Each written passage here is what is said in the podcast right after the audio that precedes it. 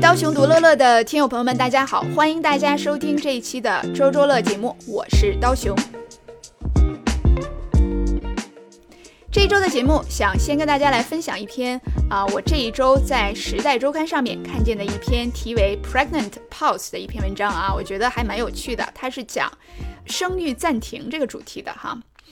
那么我先来问大家一个问题，大家可以猜一下哈，就是你觉得在全球疫情的这种现实情况下啊，一个国家它因为疫情的影响，一般来说它的生育率应该是增长了，还是应该降低了？我觉得呢，这两种回答其实都有它背后的这个逻辑所在哈。那我之前的猜测呢，是生育率应该是增加了。哈，那么我的原因呢是这个，大家首先有更多的时间待在家里嘛，对吧？那另外呢，在事业上其实也没有什么更好的方式去有实质性的进展，那所以可能很多适龄的 couple 就会选择生宝宝，对吧？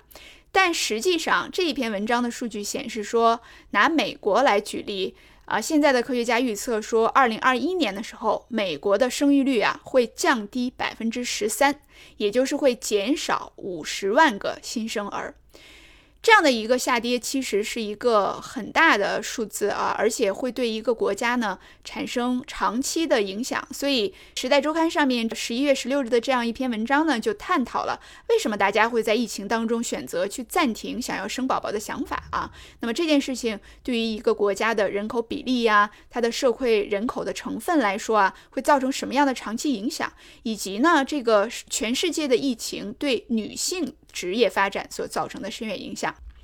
那么首先，我们说为什么人们会暂停想生宝宝的这个想法？那么这篇文章里边他就举了几个例子啊。有一些人呢，本来呢是有这个当父母的打算的，但是忽然而来的疫情会让他们需要在家里办公。会需要让他们去照顾老人，会需要让他们自己去带孩子，或者是因为他们没有钱再去请这个阿姨了，或者是因为他们的父母呢已经不方便跟他们住在一起了啊，所以呢，他们的生活出现了这种很大的变化之后呢，人就会呃暂停想要生宝宝的想法。那么另外一部分呢，当然就是本来就在工作当中事业型的女性啊，本来是考虑说在怀孕期间要去公司啊，或者是需要这个继续去发展自己的事业。业啊，那么现在呢，不得不在家办公之后，其实人的压力是非常大的，而且非常难以去协调这两件事情，所以也会去暂缓这个想法。那么再有呢，就是很多人会出现失业呀、薪水降低呀，这个经济上的一些具体的困难啊，甚至有的人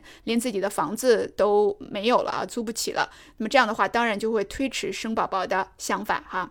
那么文章里就提到说，这个关键问题呢是之前的研究已经表明，如果女性在生育年龄内推迟了想要生宝宝的想法，那么很有可能呢，她们之后也不会生宝宝，或者是生宝宝的数量呢就会少于原来计划的这个数量哈。那么这篇文章里边呢还对比了之前的一些大流感或者是社会危机的时候生育率的一个情况。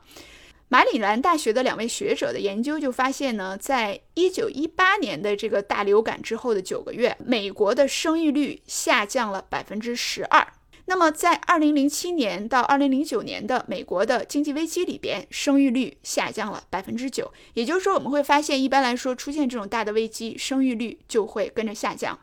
他们还发现呢，总体上来说，失业率每上升百分之一，生育率就会随着下跌百分之一点四啊。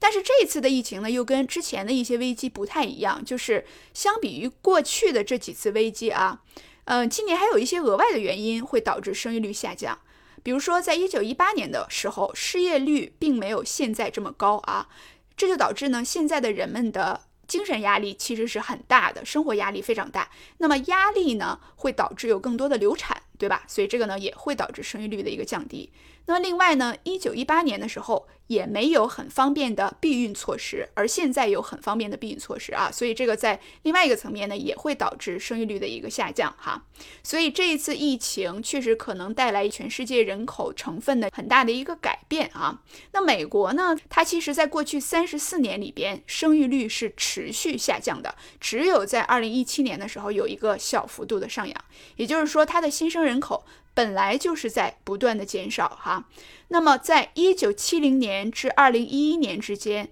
美国的老年人和工作人口的比例啊是二十四比一百，那现在呢这个数字呢达到了四十八比一百，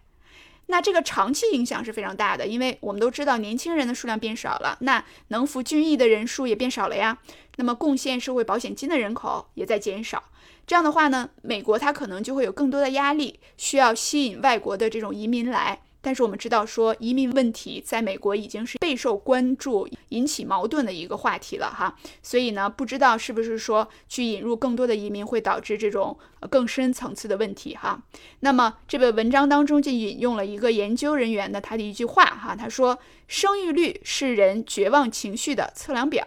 如果人们对于未来不是很乐观，就不会想要生宝宝。而在疫情期间，这种绝望又到了一个新的高度哈。”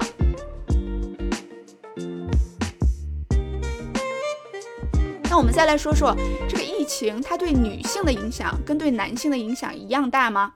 那这文章当中说啊，这看上去应该是一样大的哈，男女的染病率也差不多，死亡率跟性别也没什么关系啊。大家要有压力呢，就都有压力，对吧？因为大部分女性现在都有工作，跟男性一样的。但是实际上，麦肯锡公司对全球三百一十九家公司的一千二百万员工的调研发现呢，女性在疫情期间的离职率要高于男性，这到底是为什么呢？那我们想，一般夫妻两个人谁的工资会比较少一点啊？那么现在的数据表明，大部分是男性的工资要比女性的高。所以呢，当夫妻两个人一起去遇见这种社会性的、世界性的大危机的时候啊，从家庭这个经济角度考虑啊，从财政的角度考虑，会让女性先放弃工作，因为男性赚的会比较多一点嘛，对吧？但是这个问题呢，就是当女性暂时的离开职场的时候，其实会带来长期的职业上的影响啊。美国有一个女性政策研究所啊，它的这个研究就发现，二零零一年到二零一五年之间，曾经离开职场一年的女性的薪水啊，要比没有离开这一年职场的女性的薪水平均低了百分之三十九。这个数字是很大的哈，你想，你离开一年，你的工资就会低百分之三十九啊。那么除此之外，可能还有很多其他困难哈，比如说你在面试的时候，你在换工作的时候，你在晋升的时候，可能都会受到一些因为离职之后的这个影响哈。那么美国呢，其实在过去的几十年之间，一直有在组织里边、公司里边、职场上面去追求这种性别的平等啊，让更多的女性做到领导的职务啊，去提高普通的女性员工的工资的这样一个趋势哈。但是这篇文章很担忧的说，可能呢，过去很长一段时间的性别平等上面的努力啊，都会因为这一次的疫情而一夜回到解放前。女性呢，可能呢又有很多人要回归家庭了，或者呢因为一些困难需要暂时离开职场一段时间，而离开的这段时间呢，从长期来看，无论是从工资的高低，还是从在职场的发展和晋升上面，都会对女性呢带来比男性更大的一个影响哈。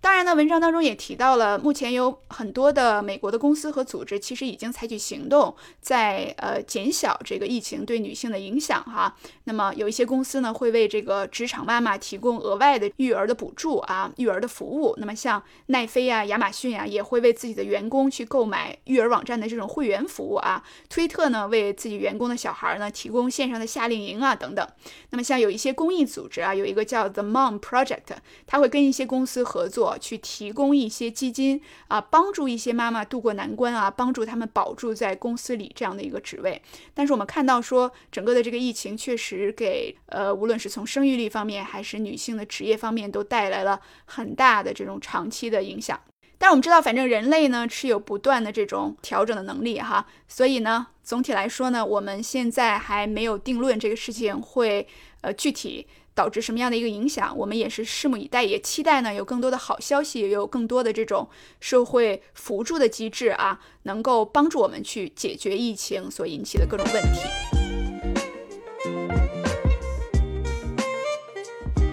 今天要跟大家分享的第二本书籍呢，是二零二零年在美国出版的一本新书，它的名字叫《Personality Isn't Permanent》啊，个性不是永恒的。这本书的作者是美国的一个心理学家，也是一个励志的博主，叫 Benjamin Hardy 啊，本杰明哈代啊。首先来问大家一个问题啊，你觉得人的个性是永恒的，还是可以改变的？那么人的性格呢？它到底是不是稳定的啊？那么你自己的性格到底在多大程度上是稳定的？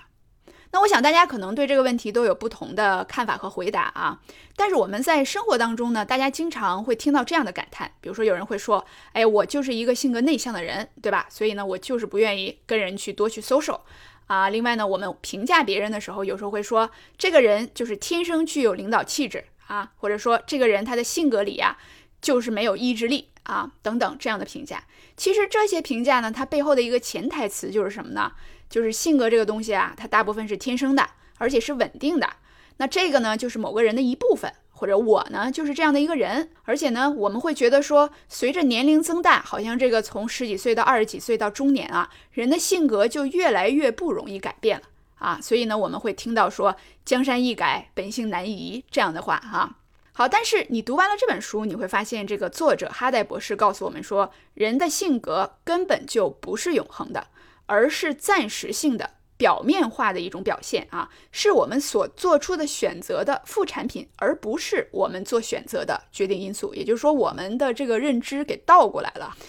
那么他说呢，大部分的人都会认为自己的性格是稳定的啊，这有很多的原因。那么其中一个突出的原因呢，就是人们总是喜欢给自己的形象营造一种连贯性。比如说，我今天因为某种原因，我就想宅在家里待一天。啊，或者是呢，这一段时间因为某种原因，我就喜欢宅在家里，那么我就会告诉自己说，我可能就是这样的一个人，好，这样去保持自己这样一个稳定的人设。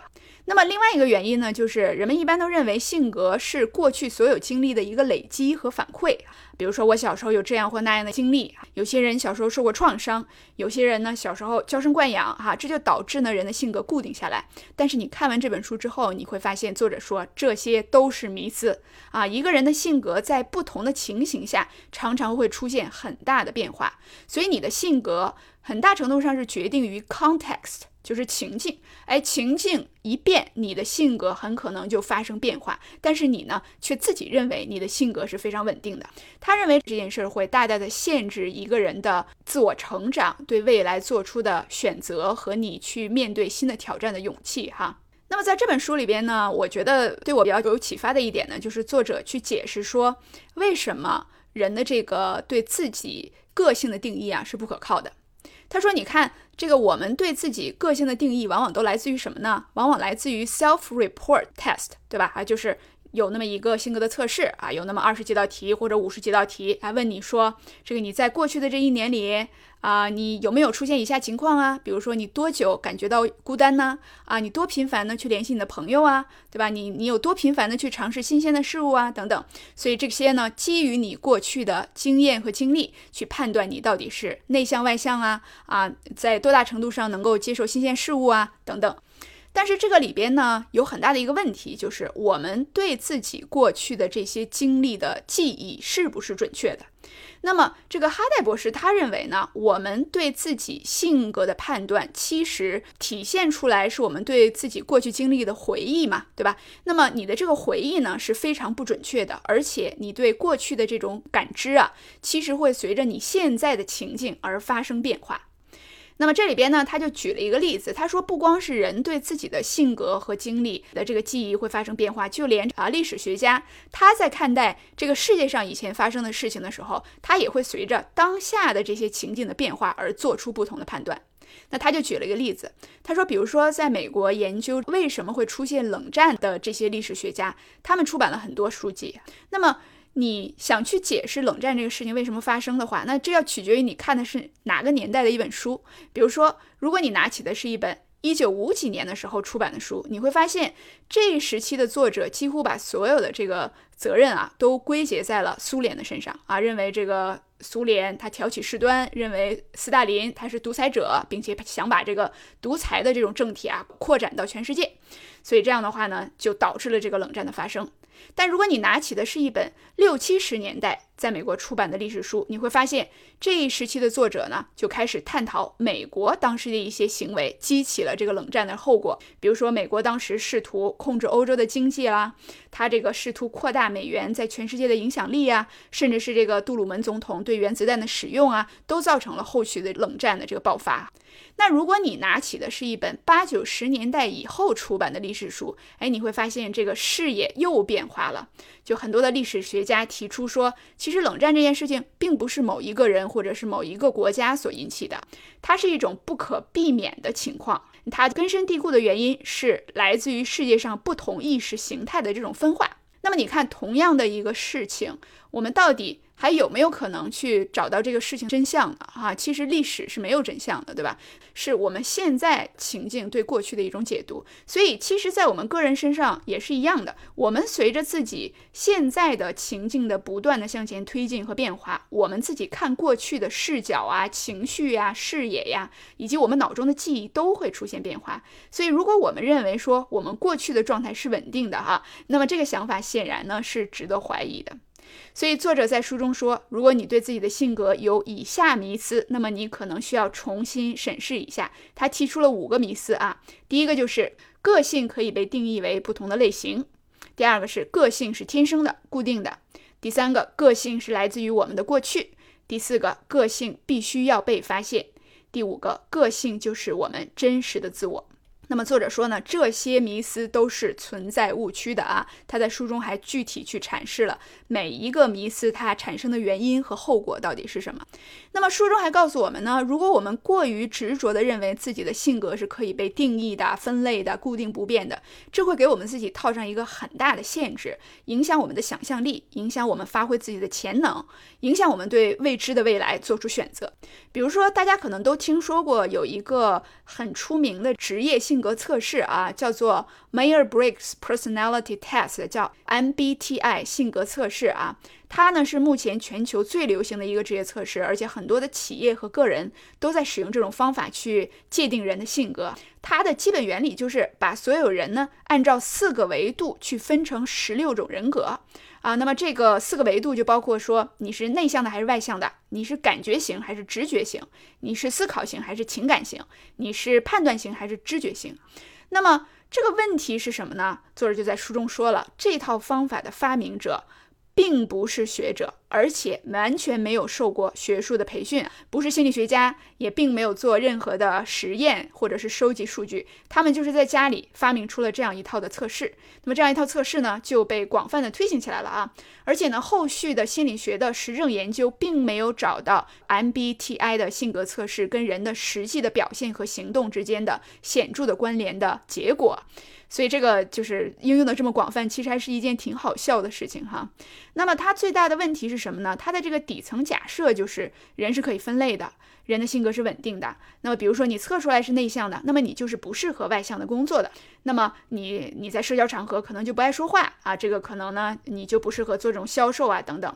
但是呢，既然这一套 MBTI 它的性格测试其实并没有这种证据，所以我们如果过多的去相信啊，我们的性格就是这种内向的或者外向的啊，让自己去被它定义的话，其实会限制我们自己对未来的很多的选择和判断。那么其实有一套更有用的，在心理学上更有证据的测试的系统，叫 The Big Five 啊，叫五大性格特质。那大家感兴趣可以自己去了解一下。它的一个好处呢，就是把人放在一个。连续的变量上，它不是非黑即白，而是一个程度的问题。那可能是我也有外向的性格，我也有一部分内向啊，但是在不同的情境之下呢，我可能就表现出来了不同的方面。那么这一点其实让我想起了另外一本书，这本书叫《Quiet》，叫安静内向性格的竞争力。那本书里边呢，它就有一个例子很有意思，它就是说很多内向的人，如果你硬要他表现出外向了，他就会觉得很累啊。但是在有一些情况下，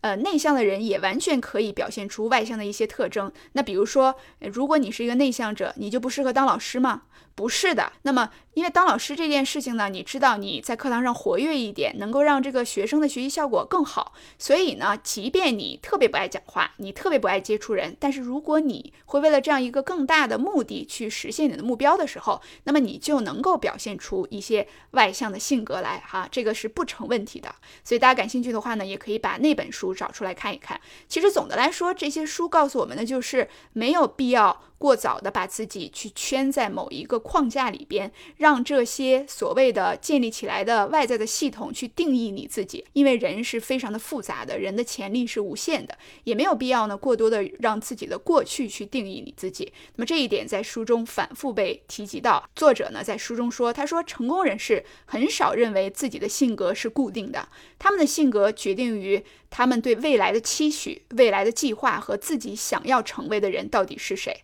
真正的成功人士很少一直回忆自己的过去，或者是呃一直思考说我过去是个什么样的人，现在就是个什么样的人，而是一直向前看，向未来看，为自己的某个目标，让自己的性格向着那个方向具体的变化。那么书中他还讲到这个伊隆马斯克，那么伊隆马斯克这个人，他的过去就是非常的辉煌的，对吧？但是我们很少。听见他在公开场合谈论自己过去有怎么样辉煌的一些成就，比如说创建了 Zip2 啊、eBay 啊这样的企业，对吧？因为他的兴趣点让他兴奋的事情，他认为能界定自己的方式都是向远处看，向未来去看。哈，那他其实提到这一点，我还回忆了一下，我真的是从来没有听过 Elon Musk 去讨论自己过去创建 eBay 的这个辉煌的这种成就啊，这个也确实是一个非常有趣的观察。好，那么这本书我就简单跟大家介绍出来了，还是非常值得一读的，推荐给大家。个性不是永恒的。那么这一周分享呢，就到这里，我们下一周再见。